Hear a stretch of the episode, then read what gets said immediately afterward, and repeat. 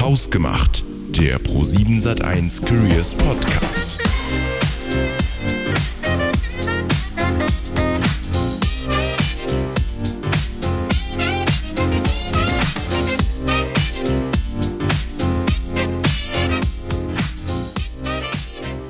Hallo und herzlich willkommen zu dieser neuen Folge Hausgemacht. Ich freue mich sehr, Maja, dass du heute mit dabei bist. Ich freue mich auch, Tom. Maja, sag mal, bist du denn ein spontaner Mensch? Ähm, ich würde sagen, nein. Weißt du, warum ich das frage? Also, wir stellen dich mal so ein bisschen auf die Probe, wie gut du unseren Podcast kennst. Okay. Hast du eine Vorstellung? Nein. Na, es geht um die Einstiegsfrage. Auf die konntest du dich ja leider nicht vorbereiten. Das stimmt, das ist so. Ja, und äh, deshalb ist jetzt ein bisschen Spontanität gefragt. Und ich würde ganz gerne von dir wissen, was das Verrückteste ist, was du jemals in deinem Leben getan hast. Oh Mann, ich glaube, da bin ich viel zu langweilig für. Ich habe gar nicht so verrückte Sachen gemacht. Oder vielleicht ist es die Anzahl der kleinen verrückten Sachen, die ich so mache. Aber ich glaube, so ein richtig großes. Also ich hab, bin noch nie Bungee ge gejumpt oder aus dem Flugzeug gesprungen oder sonst irgendwas. Ähm, da kann ich leider nicht mit dienen. Weiß nicht. Ich hatte mal ganz gelbe Haare. Vielleicht ist es. Äh, Oh. Und da, ja, das würde ich mich nicht trauen, das zu machen. Ich bin schon aus dem Flugzeug gesprungen. Oh, also aus tatsächlich. 3.000 bis 4.000 Metern Höhe. Das war ganz cool. Das hatte ich nach meinem Realschulabschluss geschenkt bekommen von meinen Großeltern. Würde ich auch immer wieder machen, aber äh, tatsächlich ähm, wäre da die Hürde für mich, meine Haare gelb zu färben, größer als das zu wiederholen, auf jeden Fall. Ja gut, das war ein Unfall. Also die waren mal so. rot und ich wollte dann blond werden und dann äh, war die Zwischenstufe so ein bisschen Lisa Simpson. Ähm, war nicht so zu empfehlen. Aber du hast es mit Confidence getragen, oder? Ja, ja, ich habe da so drei Wochen durchgezogen. Ach, übrigens, Maya, also vielleicht, man konnte es jetzt noch nicht ganz so hören, aber in unserem Vorgespräch haben wir das festgestellt, dass du relativ schnell sprichst. Und dann haben wir uns ein paar Maßnahmen einfallen lassen, damit wir auch noch verstehen können, was du redest. Okay. Und du siehst ja dieses schöne Soundboard vor dir. Ja. Ähm, da ist eine neue Taste hinzugekommen. Okay. Und ich würde sie dir einfach mal vorspielen. Das ist sozusagen das Signal. Wenn Okay, du das hörst, dann weißt du, hm, okay, bisschen langsamer reden. alles klar, dann weiß ich Bescheid. Danke dir. Wollen wir dich mal offiziell vorstellen? Gerne. Gut, dann machen wir das. Cashflow, Budget Forecasts, Financial Risk Management. Aber was ist das überhaupt? Und damit herzlich willkommen in der Welt von Maja Müller. 2009 fing sie bei Pro7 Sat1 an und hat seitdem schon einige Bereiche des Konzerns aus Finance-Perspektive kennengelernt, von 9Live über Seven Ventures und TV Deutschland. Heute ist sie Head of Reach and Platform Finance und damit für alle Finanzen rund um digitale Produkte zuständig. Aber das nur als kleiner Teaser, dazu erfahren wir gleich mehr. Apropos mehr, Maya hat ein paar mehr Haustiere als die meisten von uns. Genauer gesagt sind es 600.000. Und auch ihr Name ist hierbei nicht ganz unbedeutend. Wir sind gespannt und sagen Hallo Maya. An alle Zuhörer, die sich jetzt bei der Zahl der Haustiere entsetzt den Mund aufgerissen haben. Die nehmen nicht besonders viel Platz weg, ja. Und tatsächlich haben deine Haustiere eine Namensverwandte. Und zwar dich. So ist es, ja. Ähm, ich habe tatsächlich Bienenvölker. Aktuell sind es zwölf an der Zahl. Man kann also schon sagen, dass deine Eltern dir den Namen Maya prophetisch gegeben haben. Offensichtlich schon, obwohl die Erkenntnis relativ spät kam bei mir. Also ich mache das noch nicht so lange. Es sind jetzt mittlerweile schon ein paar Jahre, aber es ist nicht so, dass ich jetzt quasi als Kind schon angefangen habe zu imkern. Vielleicht kannst du mir ja mal einen Tipp geben. Also, ich muss gestehen, ich habe äh, große Angst vor Wespen. Mhm. Und auch wenn Bienen in der Nähe sind, ja, fühle ich mich jetzt nicht ganz so wohl. Wie lasse ich denn diese Phobie am schlausten hinter mir? Welche Erfahrungen hast du damit gemacht? Hast du vielleicht Tipps an mich? Na klar, also Wespen, ähm, dazu habe ich nicht so viele Tipps, weil Wespen sind sozusagen die bösen Bienen. Also die stechen wirklich und Ja. ähm, die verlieren halt auch ihren Stachel nicht, deswegen haben die nicht so eine große Hemmschwelle wie die Bienen. Die Bienen sind aber relativ gutmütig vom Wesen her, das heißt, du brauchst da eigentlich gar keine Angst haben, wenn du keine hektischen Bewegungen machst oder ähm, die Bienen irgendwie ärgerst oder reizt, dann stechen sie dich eigentlich nicht. Und als ähm, super Tipp vielleicht, halte dich einfach unter männlichen Bienen auf, die haben nämlich gar keinen Stachel. Gut. Das ist dann aber schwierig, die, die auszuwählen, oder? Das ist schon schwierig. Man erkennt die tatsächlich, aber ich Ja? glaube, das ist für Laien äh, schwierig, ja. Die haben größere Augen und sind ein bisschen dicker. Ah ja, interessant. Ja. Wie kommt man denn über, überhaupt auf die Idee, sich Bienen anzuschaffen? Ähm, das ist eine ganz witzige Geschichte gewesen. Also ich war bei meinem Bruder auf dem Geburtstag und da hat ein Freund von uns gesagt, er ähm, pflanzt sich jetzt eine Streuobstwiese an, der hat Kinder gekriegt und fand es eben total cool, denn unbehandeltes Obst ähm, zu haben und hat mich gefragt, ob ich einen Imker kenne, weil ähm, um Obst ja. halt zu bekommen, müssen die Blüten bestäubt werden. Und dann habe ich angefangen, eigentlich mich mit dem Thema zu beschäftigen, ähm, habe mal im örtlichen Imkerverein nachgefragt, wie das denn so ist, habe mir einen Imkerpaten gesucht und bin dann sozusagen so da reingekommen. Ich war von Tag eins fasziniert. Mhm. Wie viel Honig bekommt man von den zwölf Völkern, sagtest du, gell? Zwölf Völker sind's ja. Also das kommt immer so ein bisschen aufs Jahr an und auf die Witterung in dem Jahr, aber es kann schon richtig viel sein. Also es kann bis zu einer halben Tonne sein, wenn ein gutes Jahr Eine ist. Halbe Tonne? Ja, so viel hatte ich tatsächlich nicht. Wow. Wird man den überhaupt los?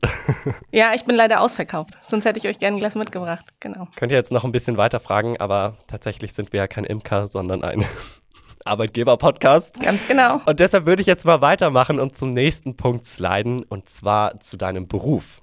Head of Reach and Platform Finance nennt sich der mhm. und hat offensichtlich mit Geld zu tun. Genau. Aber so wirklich kann man sich darunter vielleicht ähm, nicht etwas vorstellen. Gib uns mal einen Einblick. Was machst du denn da? Ähm, das ist ganz witzig, weil ich mache den Job jetzt ähm, acht Tage erst. Also so. ich bin relativ frisch. Ähm, äh, da reingeschlüpft. Ich bin noch dabei, mich so ein bisschen einzugerufen und mir die ganzen Themen anzugucken.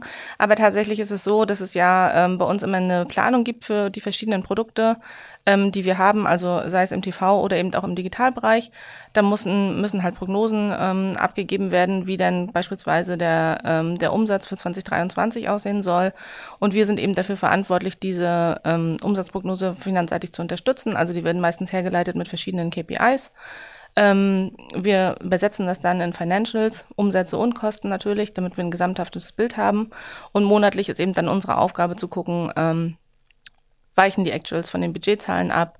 Ähm, es gibt natürlich auch Estimates, also gerade äh, unterjährig, wenn sich da Änderungen ergeben haben, das äh, pflegen wir mit ins System ein, damit wir da immer auf dem richtigen Stand sind und wissen, wo wir quasi am Ende des Jahres rauskommen. Mhm.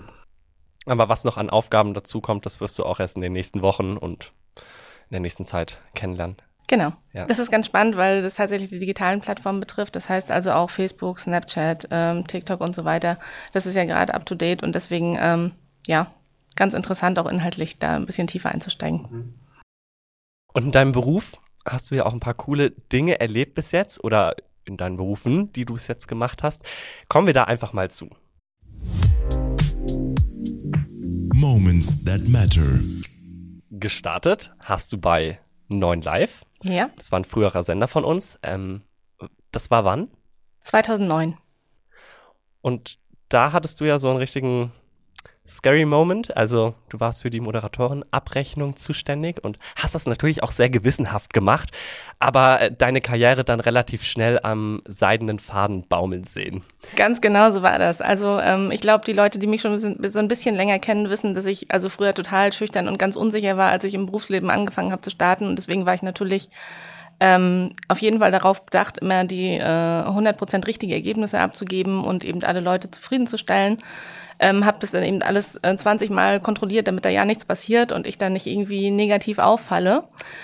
Und äh, wie gesagt, wie du schon erwähnt hast, war ich für die Moderatorenabrechnung zuständig bei 9 Live. Das heißt, ich habe da immer geguckt, welche Einsätze hatten die Moderatoren und habe das dann abgeglichen mit dem Ist. Ähm, und eines Tages habe ich dann einen Anruf bekommen vom Geschäftsführer, der mir äh, dann gesagt hat, ich habe die Abrechnung komplett falsch gemacht. Und da ist für mich das war so ein Schockmoment für mich, weil ich gedacht habe, oh Gott, jetzt ruft mich extra der Geschäftsführer an. Jetzt habe ich das falsch gemacht. Meine Kündigung habe ich quasi förmlich ähm, ins Haus flattern sehen. Ähm, es hat sich zum Glück rausgestellt, dass das alles ein Missverständnis war. Die Abrechnung war natürlich richtig. Ähm, und das Gute ist, wir treffen uns manchmal noch auf dem Campus und wir lächeln halt immer noch ja. über das Ereignis. Da erinnerst du dich heute noch dran zurück. Ja, genau.